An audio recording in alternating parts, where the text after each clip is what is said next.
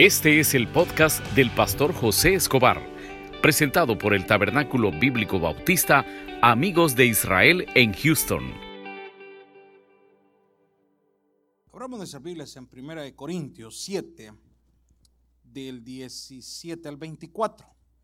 Primera de Corintios 7, del 17 al 24. Vamos a hablar el día de hoy la importancia de obedecer a Dios la importancia de obedecer a Dios. En los capítulos pasados, los vamos a, por el tiempo, eh, a la hora del sermón, lo vamos a estar recordando. Pablo hablaba sobre los deberes matrimoniales, es decir, el deber que tiene el esposo con la esposa. Hablaba también el apóstol Pablo sobre eh, la oportunidad de poder escoger la pareja indicada esperar el tiempo de Dios, no hacer todo apresuradamente. Pero a la iglesia de los Corintios tenía un problema, los recién convertidos o los que ya tenían ratos. No les gustaba obedecer, gracias a Dios no es igual que ustedes. Yo sé que ustedes lo que leen en la palabra lo aplican. Pero estos se molestaron. Bueno, ¿y qué le pasa a Pablo? Y esos temas que habla Pablo, esos, esos temas no se deben de hablar en la iglesia. Por eso se están destruyendo las familias. Porque son temas que no se tocan. Porque no queremos apegar la familia a la palabra de Dios. Hermano, y si esto fue escrito en Corintios, es porque es necesario que la iglesia actual lo sepa. Estos problemas vienen no de hoy, vienen de atrás. Los adulterios, las fornicaciones, los problemas, todo lo que quiera. Esto viene de atrás. Entonces Pablo en estos versículos hace mención, y por eso le hemos puesto la importancia de obedecer. Usted toma la decisión, mi hermano. Usted toma la decisión de cuidar esa esposa, ese esposo, de cuidar ese matrimonio. Eh, eh, los solteros, usted toma la decisión de esperar la persona indicada y la relación que usted va a tener de noviazgo, que sea una relación apegada a la Biblia. Amén. Vamos a leer la palabra de Dios en el nombre del Padre, del Hijo y con el poder de su Santo Espíritu. Yo leo los impares, ustedes me ayudan con los pares. Pero cada uno como el Señor le repartió y como Dios llamó a cada uno, así haga. Esto ordeno en todas las iglesias.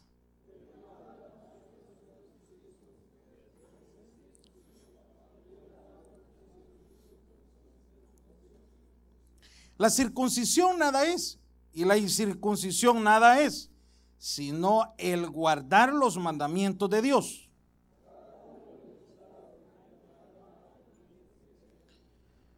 Fuiste llamado siendo esclavo, no te dé no, no te dé cuidado, pero también si puedes hacerte libre, procúralo más.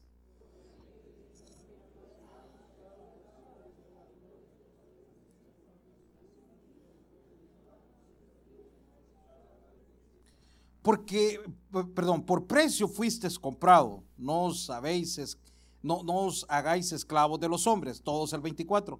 Cada uno, hermanos, en el estado en que fue llamado, así permanezca para con Dios. Oramos, Padre, gracias por este día que nos has dado. Ponemos en tus manos desde ya este tema. Oramos por estas familias que domingo a domingo se congregan, que en la semana se congregan por las luchas, por los problemas que tienen, que puedas tú contestar sus peticiones.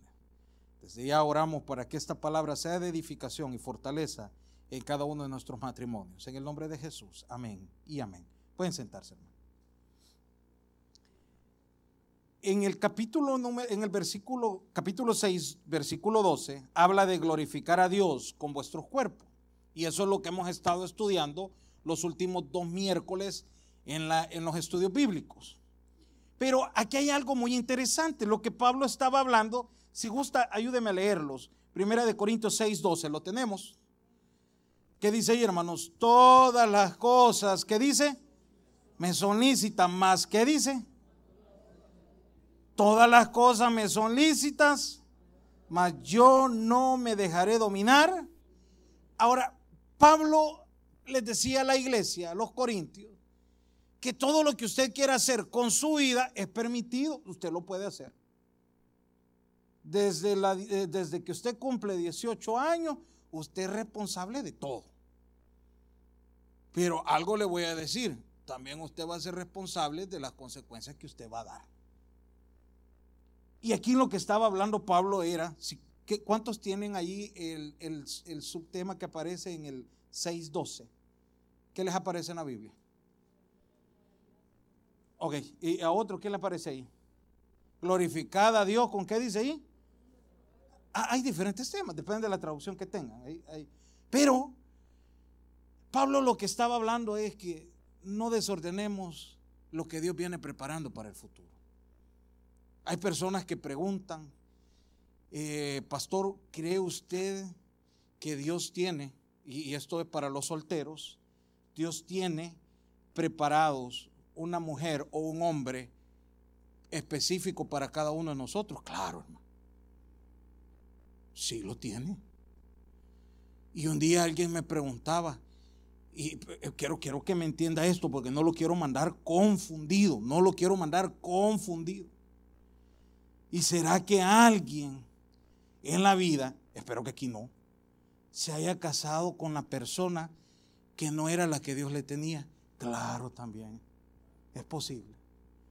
¿Y cuando ocurre eso? Cuando no esperan el tiempo de Dios cuando no esperan el tiempo de Dios, cuando todo eh, eh, quieren hacerlo arrebatado, cuando todo quieren hacerlo sin pensar, sin meter primeramente a Dios en esa relación. Ese es el detalle. Ahora, y usted me puede decir, porque también esta persona me decía, ¿y qué pasa los que estamos casados con las personas que no es correcta? Órele a Dios que se lo cambie, porque usted lo escogió. Yo no le voy a decir déjelo o déjela si esa fue decisión suya, usted va a dar cuenta de sus actos. Por eso es que Pablo habla de cuidarse. Hermano, ¿cuántos problemas matrimoniales nos hubiéramos ahorrado los que estamos este día aquí o otras personas? Digamos que aquí no hay de esos problemas. Nos hubiéramos ahorrado si le hubiéramos dedicado un tiempo a la carta a los Corintios. ¿Por qué? Porque Pablo estaba tratando de ordenar una situación en la cual eran problemas a diario que se vivían. Una de las cosas que se viven a diario, solo para que vean cómo comienza una relación en fracaso. Hay personas que dicen, mire, ¿cree que puede orar por mi pareja? Ok, eh, ¿a qué culto viene su novio o su novia? Es que no es cristiano. ¿Usted cree que va bien la relación? Pero después queremos perfecciones. Entonces Pablo, cuando ya pasando a lo de hoy, Pablo cuando está hablando y dice, hermanos, los que ya venimos a los caminos del Señor, a los que ya venimos eh, con problemas del pasado, es decir, eh, pasamos por divorcios, eh, pasamos a lo mejor en aquel tiempo yo no era cristiano, mi esposa no era cristiana, un ejemplo, y, y ahora yo estoy en los caminos del Señor, pero mi esposa no quiere venir, o, es al revés, la esposa conoció a Cristo y el esposo no quiere congregarse. Y es un, lío que se trae siempre, en el cual muchas veces las doctrinas que quieren enseñar otros predicadores que lo que tienen que hacer es dejar a la pareja porque la pareja no es cristiana. Y eso también lo hablábamos el domingo pasado, el antepasado, que no se trata de eso. A través de su testimonio, usted lo va a ganar para Cristo. Usted no sabe si usted es la persona indicada para que su esposo o su esposa pueda conocer a Cristo a través de, de usted mismo. Entonces, Pablo, ¿qué es lo que recomienda acá? Mire lo que dice ahí. Pero a cada uno, ¿qué dice ahí, hermanos? Léalo conmigo. Pero cada uno, como el Señor le repartió y como Dios llamó a cada uno, así haga. Esto ordenó, ordeno en todas las iglesias. Mire lo que dice en esta traducción. Una cosa quiero dejar bien clara para todas las iglesias. Todos los hombres y todas las mujeres deben de permanecer en la condición en que estaban cuando Dios los invitó a formar parte del pueblo de Dios. ¿Cómo nos mandó o, cómo nos encontró Dios? Con todos los defectos que usted y yo traíamos, hermano. ¿Sabe que en el seminario de teología nos enseñaban a nosotros que los pastores en los púlpitos debemos de hablar la realidad. Y de contarle a la congregación que también así como ustedes pasan debilidades, nosotros la pasamos. Pero a, veces esa parte los pastores la queremos ocultar, queremos eh, demostrarle una vida a la gente y decirle, hermano, usted vino con estos problemas, qué gran problema el que usted traía y lo que traía el pastor. ¿Usted cree que no, no traemos todos un pasado? Claro que sí. Y esta mañana usted está sentado aquí y me puede decir, hermano, mire, mi vida ha sido un desorden, he, vivido de una manera desordenada, he tenido problemas, he tenido de todo. Así lo encontró Cristo, no se sienta mal. De esa manera Dios lo amaba a usted. Dios sabía que en un momento usted iba a tener un cambio en su vida y, y, usted iba a tener un encuentro con el Señor. Usted no tiene una razón por sentirse mal. Ese fue un proceso que pasó. Ahora, el problema es que lo siga haciendo. El problema es que lo siga haciendo. Usted me puede decir, eh, pastor, mire, yo, yo, yo, eh, este es mi segundo matrimonio, pero así me conoció Cristo, qué bueno. Pero hoy ese hombre. Si ya se dio cuenta que de la manera desordenada en la que vivió, no le fue nada bien, haga las cosas mejor, hombre. Y a los que ya estamos, este, eh, eh, perdón, a, los que todavía no se han casado, vean los defectos, vean los problemas. Yo, yo recuerdo que una de las cosas que yo vi en mi familia, y yo les he dicho, mi papá, mi mamá, fueron buenos proveedores, nunca nos faltó nada. Yo sería un mentiroso en decirle, eh, como, hay personas que dicen, ay, mire, nosotros no teníamos para juguetes y hacíamos juguetes de barro. Y yo digo, será cierto. Los juguetes de nosotros eran los chilillos. Pero hay gente que es extrema. Gloria a Dios, si lo pasaron, no lo pasaron, queda en decisión de ellos. Pero yo no recuerdo que mi papá me haya acompañado a la escuela a mí. Yo no tengo un recuerdo de eso. Yo no tengo un recuerdo que eh, eh, mi papá me haya felicitado por algo que yo hice. Bueno, solo tengo recuerdos de que me recalcaba lo malo. Pero cuando antes de casarme yo siempre decía, con mis hijos yo voy a hacer las cosas diferentes con mis hijos yo voy a tratar de que ellos puedan ver en mí un padre diferente y, mi esposa igual, siempre tratamos de ver eh, cómo se les aparta un espacio para que ellos lo recuerden, pero e, ese es eso es lo que usted tiene que hacer. Entonces cuando la palabra está hablando aquí, dice, ya no haga lo que hizo en el pasado. Un pastor me decía un día que el hijo le dijo bromeando, mira papá, eh, ya, ya el hijo de 30 y algo de años, Nunca me llevaste al zoológico. Y todos mis niños, todos mis compañeritos, los papás fueron. Y a él le dolió eso. Nunca me compraste un globo como se les compran a los niños en el zoológico. Y el papá sintió esos golpes fuertes, que usted porque era una realidad. Y le dice el, el, papá, el pastor al hijo, pues bueno, como nunca te llevé, véngase que hoy lo voy a llevar. Papá, pero tengo 33 años, no importa. Te voy a cumplir. Y se lo ha llevado. Y le compró un globo como a los niños. Papá, pero ¿cómo va a andar? Agárrelo. Agárrelo. Porque quería hacer las cosas diferentes, hermano. Entonces usted puede decirme, Pablo está hablando aquí, los que hemos venido a los caminos del Señor, hemos sido malos padres, malos esposos, eh, malos hijos. Ok, así, así nos aceptó Dios. Pero hoy cámbialo, hermano.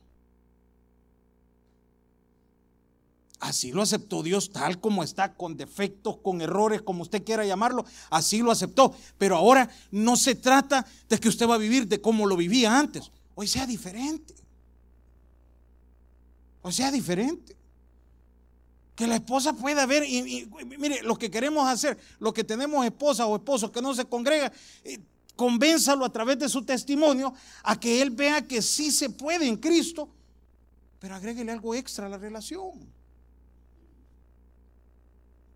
Agréguele algo extra, ¿para qué? Para que usted pueda impactar a ese familiar, a ese esposo, a ese hijo, a seguir los caminos.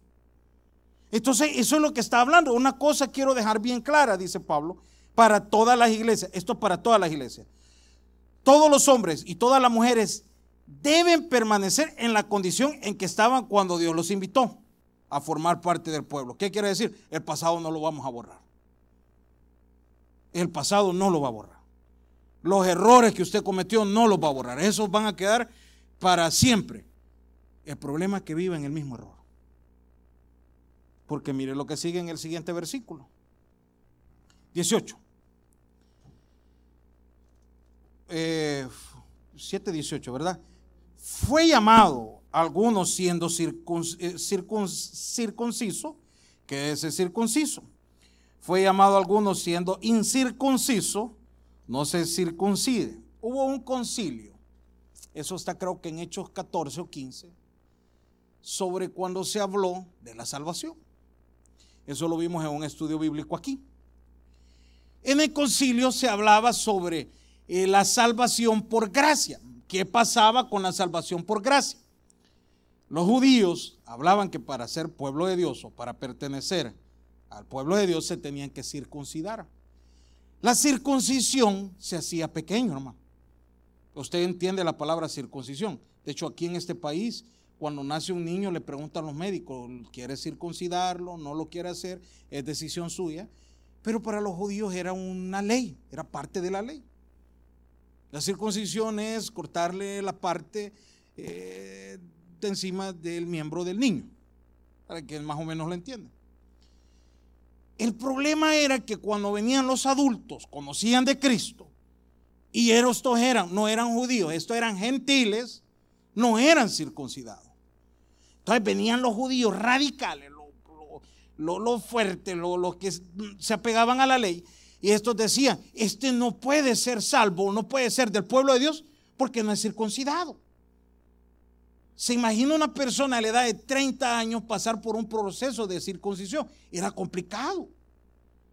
Entonces muchas personas no pertenecían al Señor, si lo quiere ver desde ese punto de vista, porque decía, es que para ser del Señor hay que ser circuncidado. Entonces en el concilio se llegó al acuerdo de que la salvación era por gracia. A Pablo posteriormente adelante lo acusaron porque decían que él estaba en contra de la circuncisión. Pablo no estaba en contra de la circuncisión. Pablo estaba en contra de decir el que ya venía a los pies de Cristo, que era gentil, cómo se iba a circuncidar. En eso estaba eso. Y Pablo decía, la circuncisión no va a dar salvación. Quien da salvación es Jesús. Ahora, ¿qué podemos hablar? Quitemos la parte de la circuncisión, porque usted me puede decir, hermano, pero es que eso que tiene que ver en la actualidad. Hablemos de lo que crecieron en los caminos del Señor y los que no crecimos en el camino del Señor. Aquellos que crecieron en el camino del Señor van a tener menos errores que cometieron en la vida que los que no crecimos en los caminos del Señor. Yo tengo buenos amigos, hay unos que hoy son salmistas. Y cuando yo vine a los pies de Cristo, estamos hablando de 2005, 2004, eh, hablando un día con mi mamá, me dice, ¿te acordaste fulano de tal? Sí. Y habíamos estado en una escuela bíblica. Pero este amigo nunca se movió de la iglesia.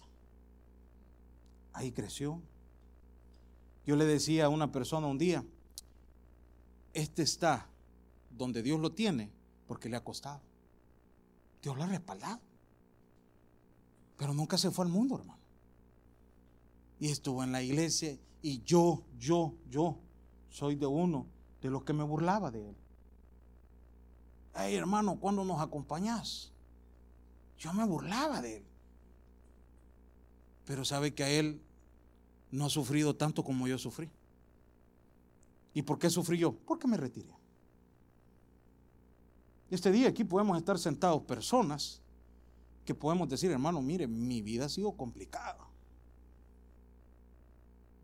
y puede ser diferente al que creció en los caminos del Señor, no fue tan golpeado.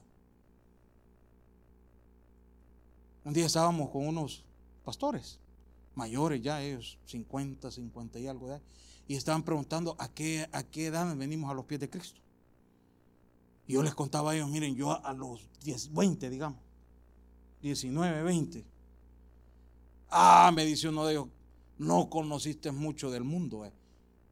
Y me dice pero te felicito. ¿Por qué? Porque no traes tantos problemas. Porque muchos traemos hijos regados. ¿Crees que no es un problema ese? Tiene razón.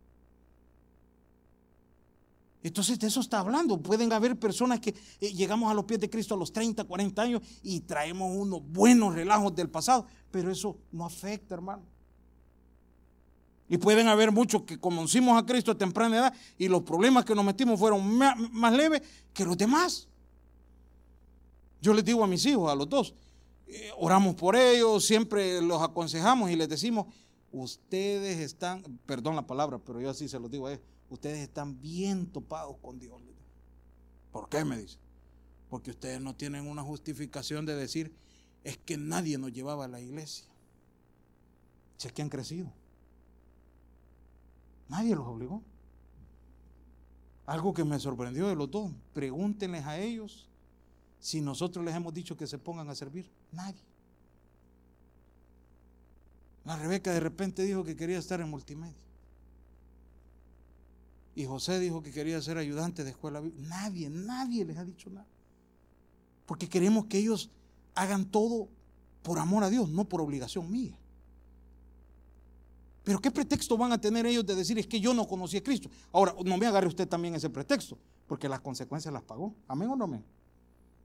Y hemos pagado buenas consecuencias. Entonces Pablo decía, no se sienta mal los de la circuncisión o los de la no circuncisión porque mire lo que sigue en el, en el, en el, en el 19. La circuncisión, dice, ¿qué dice ahí, hermanos? Ahí que sigue después. Y la incircuncisión, sino el guardar los mandamientos de qué dice ahí, hermano. ¿Y de qué servía decir que yo era circuncidado si no lo demostraba? ¿De qué servía decir entonces, eh, yo crecí en una iglesia, eh, me crecieron eh, en, vigilias, en todo lo que quiera, pero el testimonio es otro? Pablo trataba de enseñarles, de decirles, esto no da ni quita, hablemos del testimonio. Hablemos del que no tiene la que, que no fue circuncidado. No importa que no sea circuncidado, pero tiene un mejor testimonio que cuál? Que el que ya tiene ratos en el Evangelio. ¿Quiere que le diga algo? A los que ya tenemos más de 10 años en Cristo, hay personas que están recién convertidas que tienen mejor testimonio que nosotros. Y lo están aplicando. Y ese es el mensaje para la iglesia. Aquí no se trata de jactarnos y de decirlo 15 eh, años, 10 años, 20 años en el Evangelio. ¿Cuál es su testimonio? ¿Qué es lo que usted está haciendo?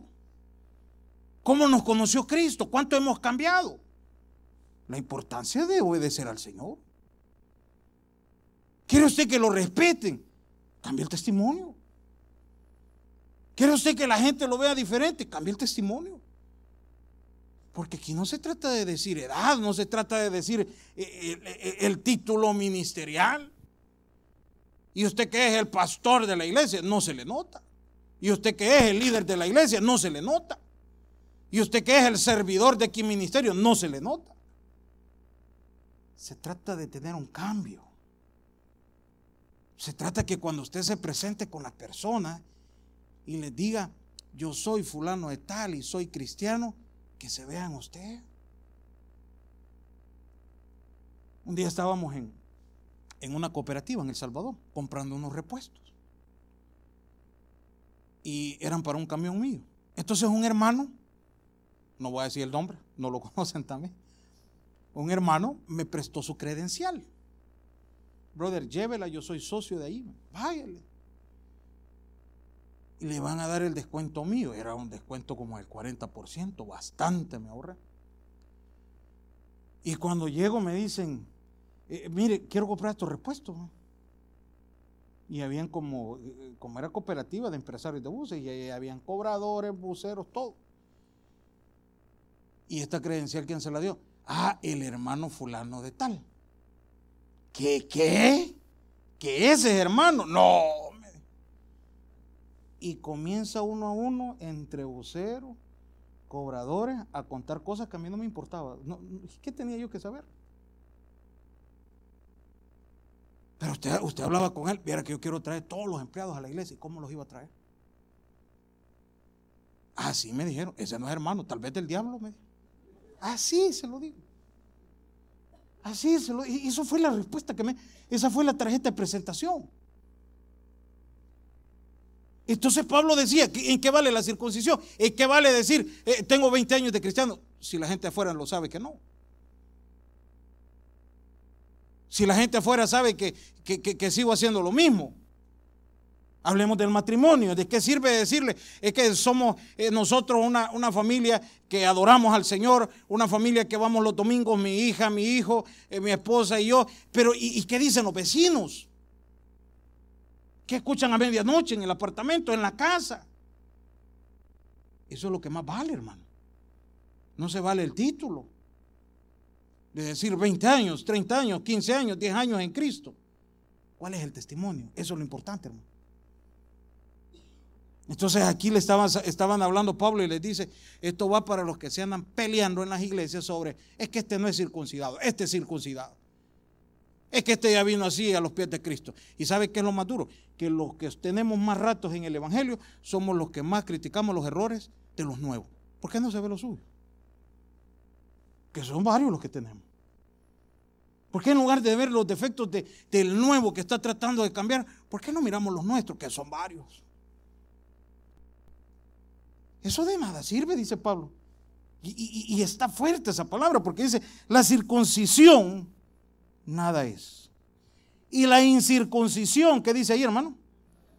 Sino el que guarda los mandamientos de qué dice ahí, quiere tener peso en Cristo, tenga un buen testimonio tengo un buen testimonio. Un día una persona en El Salvador, y esto que les digo no es broma, él tiene cuatro negocios. Y eh, siempre hablábamos con él y sabe que e, este no tiene nada de cristiano. Nada. Y todas las empleadas que él tiene son cristianas. Y usted llega al negocio de él, hay unas hermanas que andan tapaditas la cabeza. Ahí está en el negocio. Y un día hablábamos con él y le digo, ¿vos solo cristiana? Sí, se notan las hermanas que están ahí. Sí, me, fíjate que cuando yo les hago la entrevista, les pido que, que, pongan si son, qué religión asisten. Y cuando me ponen cristiana, las contrato. ¿Y por qué me? Porque hacen un buen trabajo. Y le pregunto a él, ¿y todas te han salido buenas? No, me han salido unas que no. ¿Y qué hacer? Las quito rápido. Pero lo que impacta es eso, hermano. ¿Cuántas puertas puede abrir usted por un buen testimonio? O por ser cristiano. O por estar en una iglesia. Un día estábamos, andábamos evangelizando y había un partido de fútbol. Y, la persona que estaba cuidando es un hermano que viene aquí a la iglesia. Y acababan de venir unos amigos míos y me dicen, hey, queremos entrar al partido, nosotros andamos ganando alma ganemos almas y ya vamos a verle. Y en eso llega la persona que se congrega aquí a veces, quieren entrar a ver el partido. Sí, pero somos varios, yo los meto. Y no cobró nada. ¿Por qué cree que lo hizo, hermano? ¿Por la cara de nosotros? No, por lo que se representa. Esas son, mire, esos son los regalos inmerecidos que usted recibe. ¿En qué lugar de privilegio lo pueden poner a usted en su trabajo si su testimonio es como cristiano? Hermano, ¿y cómo puedo aplicar eso? Deje de quejarse en el trabajo. Deje de andar hablando de, y que, de, las reuniones que se hacen entre empleados. ¿Y qué te puso a hacer el jefe? Esto. No, no lo hagas. ¿Y en cuánto tiempo lo quieren? Media hora. No, hacerlo en dos horas. Esas son las conversaciones. Y a veces los cristianos somos los que más problemas metemos. No, que este jefe aquí no se meta en relajo, aplique buen testimonio. Yo le garantizo que su jefe ya lo tuviera en otro nivel si usted tuviera un buen testimonio. De cristiano. De cristiano. Aplíquelo. Y aquí estaba hablando. Aquí no se trata de decir, e, e, en el carro ando la Biblia vengo del culto el domingo, eh, vine a cinco cultos en la semana. No, no, se trata de vivir lo que aprendió en la iglesia. La obediencia paga. Mire qué más sigue. Cada uno en el estado en que fue llamado, en él que dice ahí, hermanos, consérvese. No se menosprecie. Fíjese que Pablo hace, eh, recalca tres veces eso. La primera fue en el 17, la segunda es en el 21 y la última es en el 24. No se sienta menos. Usted viene a la iglesia y dice, a, mí me gusta, un día viene una persona y me dice, míreme, eh, hay una regla, se la voy a explicar la regla. La regla dice, no recuerdo, hermana María Consuelo no está por aquí. Atrás está, hay una regla donde se dice que si usted quiere servir en la iglesia, primero tiene que haber aceptado a Cristo, ser bautizado y después ser un miembro frecuente de la iglesia. No sé si son tres meses o seis, no recuerdo bien creo que son tres meses. Pero si usted viene de otra iglesia y el pastor donde usted se congregaba nos da una carta, con mucho gusto se le acepta y puede servir, si usted era servidor de la otra iglesia. Pero hay personas que cuando vienen aquí quieren, quieren dar todo por Cristo. Y, me impresiona, ¿por qué? Porque hoy quieren servir a Dios. y, a veces toca decirle, hermana, o hermano, espérese un mes porque son las reglas. Y un día vino una persona y me dice, mire, yo hice esto y todo, está sirviendo en otra iglesia, estábamos, nos vino a visitar aquí.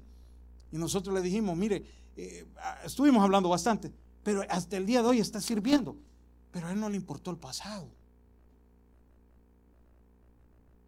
Si Dios lo encontró así, usted no se sienta menos en esta iglesia, hermano. No, es más, le voy a dar un consejo no ande contando su pasado a nadie, que a nadie le interesa su pasado. Y, ya vemos cristianos que somos un poquito chambrosos, que queremos saber la vida de los demás. Cuando se le acerca, ¿y usted de dónde es, hermano? ¿Y qué hacía antes? ¿Qué le importa?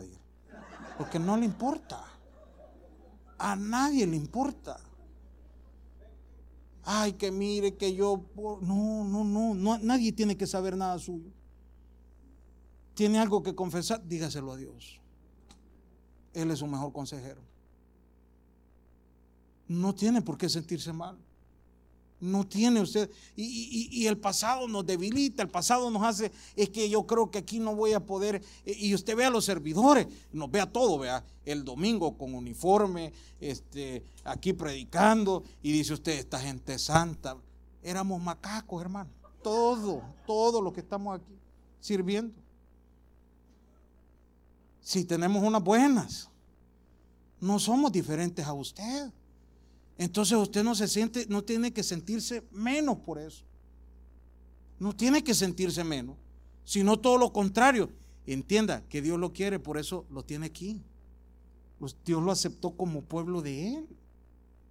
Usted pasó a ser pueblo de Dios y no le importó nada. Es más, en la mañana yo hacía una broma y le decía, creo que el hermano Pedro le decía, ¿usted dejaría entrar a su casa a una persona que le, le dijera, mire, vengo saliendo de la cárcel, eh, traigo este problema X, y lo adoptaría como su hijo aún? Y me dice él, no, me dice.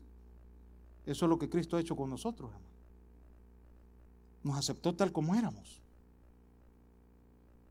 Entonces, cuando dice este versículo, vuélvalo a leer, cada uno en el estado en que fue llamado, ¿qué dice ahí, hermanos? No se sienta mal. Así lo conoció el Señor. Así lo conoció. Un día yo le dije a, una persona, hey, fíjate que estoy estudiando teología. Yo, yo estaba estudiando teología para conocer. Yo nunca me imaginé ser pastor. Nunca, nunca. Y después que comenzamos a apoyar misiones. Y me dijo un amigo, ¿qué, qué, qué vos? No, hombre, me dijo, si eso es para alentados. Y comenzó. Y no crea que me hizo sentir mal. Me hizo sentir mal. Y cuando estábamos un día en una clase, una clase de teología, uno de los pastores que estaba ahí comenzó a contar su testimonio. Problema de adicción, había pasado por la cárcel, eh, no podía salir del país. Y cuando yo dije, bueno, yo no he hecho nada a la par de él. Pero así nos encontró Cristo, hermano. Pero la idea no es quedarse como lo encontró, tiene que cambiar, obedecer. Mire, ¿qué más? Para avanzar. Fuiste llamado, ¿qué dice ahí, hermanos? Siendo esclavo, no te dé cuidado, pero también, si puedes hacerte libre, ¿qué dice ahí, hermano? Y, muchos hemos sido llamados siendo esclavos de, muchas cosas. Eh, esclavitud eh, de, de, vicio, esclavitud de mentira, esclavitud de adulterio, esclavitud de fornicación, eh, todo de lo que usted era estábamos esclavos antes. No se preocupe, Dios lo va a cambiar. Por eso que el Señor busca, dice que Él es nuestro abogado. ¿Hay algún abogado aquí? No. Ok, ¿usted cree que los abogados cuando van a los tribunales van a defender gente inocente? No, hermano. No. Y si la Biblia dice que abogado tenemos, que es Cristo, es porque éramos culpables. Amén o no amén. Pero ahora usted es parte del Señor. Entonces el Señor lo encontró así, no se preocupe, pero, pero quiero que entienda, cambie. Éramos esclavos de qué? Del mundo. Pero hoy trate de ser libre para Cristo. Y me gusta esta parte. Porque el Señor, perdón, porque el que en el Señor fue llamado, siendo, ¿qué dice? Siendo esclavo, liberto es del Señor. Y mira lo que dice ahí, asimismo, el que fue llamado siendo libre, ahora hágase esclavo del Señor. Cuando yo vine a los caminos del Señor, yo dije, si mi vida fue tan desordenada en el pasado, hoy voy a servir a Cristo.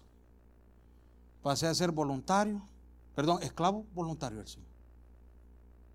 Y yo ahí estaba en la iglesia, y mire que hagamos tal cosa, vamos, y ¿dónde no nos metíamos? ¿Por qué? Porque si habíamos servido al mundo, ¿por qué no servirle al Señor ahora? Si antes éramos esclavos de otras cosas, ¿por qué no ser esclavos de Cristo? Hermano, eso se llama religión, no, eso se llama ser inteligente. ¿A dónde no nos metíamos antes? ¿A qué lugar no íbamos antes? ¿Y por qué no hacerlo por el Señor ahora? ¿Sabe que hay un hermano eh, que nos viene a ayudar los miércoles, lo, perdón, los viernes, a tocar el piano? El hermano Aparicio. ¿Sabe que para poder venir los, los viernes a tocar aquí, no está saliendo a almorzar. No está saliendo a almorzar. Agarra todo parejo. Y me llama este, este, este viernes, hey brother, me, fíjese que tuve un inconveniente y todo lo demás, pero ya voy en camino. Y no es miembro de la iglesia. Él es amigo de la iglesia. El papá de él es pastor de otra iglesia. Y nos dice él, Dios me ha puesto en el corazón que en esta iglesia venga a servir y ver si levantamos un ministerio de alabanza. Amén. Pero el esfuerzo que él hace, el, apartar el tiempo de no poner pretexto, y viene de lejos, viene como a una hora, diez minutos de aquí. ¿Qué ha entendido él? Que es esclavo del Señor. Si usted antes fue esclavo para otras cosas, ¿por qué no para el Señor? Yo me propuse algo. Todos mis amigos, yo los andaba buscando eh, aquí yo sé que nadie me va a levantar la mano. ¿Cuántos tomamos aquí, hermano? Nadie, vea. Solo yo andaba en eso. Va, gracias. Gracias, hermano. El que toma, le hablo de mi vida, pues, porque ustedes no, ustedes son santos, puros, sin mancha y sin arruga. Yo siempre andaba buscando un amigo para ir a tomar. El bolo así es, hermano. El bolo no toma solo. Yo, yo, yo, ustedes no saben nada. Yo creo que ustedes hasta me están viendo como el anticristo por lo que estoy hablando. Yo andaba buscando con quién ir a tomar y a veces dos, tres, y los íbamos a traer y los íbamos a dejar, imagínense. Y, había uno que era más campeón, amigo de nosotros. Mira, eh, con mucho respeto, después de la misa de tal nos vamos, pa, te esperamos, lo esperábamos, para que fuera ya curado él. Cuando vine a los caminos del Señor, dije yo, si yo buscaba bolos para ir a tomar, ¿por qué no para llevarlos a la iglesia? Yo les he contado a ustedes que un día llevé 16 amigos a un culto en un pickup que tenía. Y el pastor donde llegué, que después nos hicimos amigos, me dice, y brother, quiero contarle algo, sí. El día que trajo a los 16 amigos, malacate. Yo dije, a robar vienen. Ver que se bajaron todos del pickup. Esto a robar bien. Y la iglesia tenía seguridad, hasta el vigilante lo tenían ya para, en línea para nosotros. ¿Por qué no, pues? Si antes lo buscaba para algo malo. Eso es ser esclavo de Cristo. Eso es ser. Si usted antes utilizaba su vida para cosas del mundo, ¿por qué no las utiliza para el Señor? ¿Por qué las esconde hoy? ¿Por qué no pasar a ser esclavo del Señor? Y quiero que le digan algo. Lo que usted va a hacer en una iglesia, lo que usted va a hacer por el Señor, no lo está haciendo por un hombre. No espera agradecimiento de un hombre. Espere los de Dios. Que Él es el que recompensa. Entonces Pablo dice, si antes éramos esclavos del mundo, ¿por qué no del Señor ahora? Si antes vivíamos en el mundo desordenado, ¿por qué no vivirlo para el Señor hoy? Y mire, para ir finalizando. Porque el que fue llamado, perdón, sí, ese 22, porque el que fue llamado, porque el que en el Señor fue llamado siendo esclavo, liberto es en el Señor. Asimismo, el que fue llamado siendo libre, esclavo es de Cristo. 23. Por precio, entiende esa parte, por precio fuisteis comprados. No os hagáis esclavos de qué dice ahí, hermano. Y entienda algo, hermano. Usted no es esclavo de ningún hombre. A usted lo compró Cristo. Lo que usted viene a hacer a esta iglesia no se lo hace a ningún hombre, se lo hace a Cristo. Aquí hay diferentes ministerios que gracias a Dios y a esos ministerios, usted escucha palabra de Dios. Y hay hermanos que están sirviendo aquí que a lo mejor nunca han pasado al púlpito a predicar o algo, pero el trabajo que ellos han hecho ha servido para que usted se alimente. Los maestros de escuela bíblica están preparando la clase para que, para que sus hijos se alimenten allá. Hubieron hermanos que prepararon la iglesia limpia. ¿Para qué? Para que usted la encontrara limpia. Y eso es parte del servicio. Los hermanos de acomodación. Cada uno de los que estamos sirviendo aquí eh, somos útiles para el Señor en algo, eh, en lo más mínimo, pero somos útiles. Esta iglesia, eh, las dos remodelaciones que ha tenido, la primera fue la división que teníamos ahí, después botamos esa pared para acá, también aquella pared, varias cosas que se han hecho aquí. Un día estábamos calculando que se han gastado en, las dos remodelaciones, es decir, en tres años que ya vamos a cumplir de estar aquí, como, como 45 mil dólares. Y no se ve. Y la mano de obra ha sido gratis. Cero. Cero. En toda remodelación siempre se dice, mire, no se va a gastar, de repente que los cables no llegan, que hay que... Aquí arriba van unos cables que no se ven. Y detallitos así. Pero han habido gente que usted nunca la ha visto, pero, pero, pero ha servido. ¿Para qué? Para que el día de hoy usted se esté alimentando.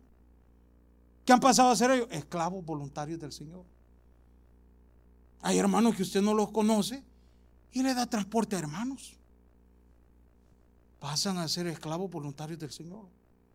Entonces el Señor le deja el mensaje a usted. Si usted en otros tiempos fue esclavo del mundo y lo hacía con placer, ¿por qué no lo hace en Cristo? que hoy tiene el conocimiento de la palabra, que hoy tiene plenamente la seguridad a quién está sirviendo, no a un hombre, sino a Dios. Y vuelve a repetir el 24 y le da ánimo a la iglesia. Hermano, nuestro pasado no nos da derecho a limitarnos, a decir, Dios no me va a aceptar, si lo acepta tal como es. Dios le ama a usted. Y mire lo que dice en el 24, cada uno, hermanos, en el estado en que fue llamado, así permanezca para con el Señor. Aquí podemos agregar otra parte más. Con la familia que fue llamado, quédese. Como lo conoció el Señor, quédese. En los versículos pasados se hablaba sobre el cuidar el matrimonio, el cuidar la familia. Cuide lo que tiene. En el estado en que fue llamado, ese esposo con defectos, pero es el que Dios le ha dado. Esa esposa con defectos, pero es la que Dios le ha dado. esos hijos con defectos, pero es el que Dios le ha dado. En Cristo pueden ser perfeccionados. No hay nada que se pueda cambiar. El plan de Dios es perfecto. Nos equivocamos en el pasado, sí, pero se puede cambiar, hermano. Cada vez que usted se equivoque, recuerde, nuestro Dios es un Dios de oportunidades. Démosle un aplauso al Señor. El mensaje ha llegado a su final. Abra su corazón y reciba al Señor Jesucristo como su Salvador personal, invocándole de esta manera. Señor Jesús, yo te recibo hoy como mi único y suficiente Salvador personal. Creo que eres Dios, que moriste en la cruz por mis pecados y resucitaste al tercer día. Me arrepiento, soy pecador, perdóname Señor. Gracias doy al Padre por enviar al Hijo a morir en mi lugar. Gracias Jesús por salvar mi alma hoy en Cristo Jesús. Amén. Bienvenido a la familia de Dios. Ahora le invitamos a que se congregue con nosotros. Estamos ubicados en el 6611 Bisonet Street, Suite 112, Houston, Texas, zip code 77074. Le esperamos.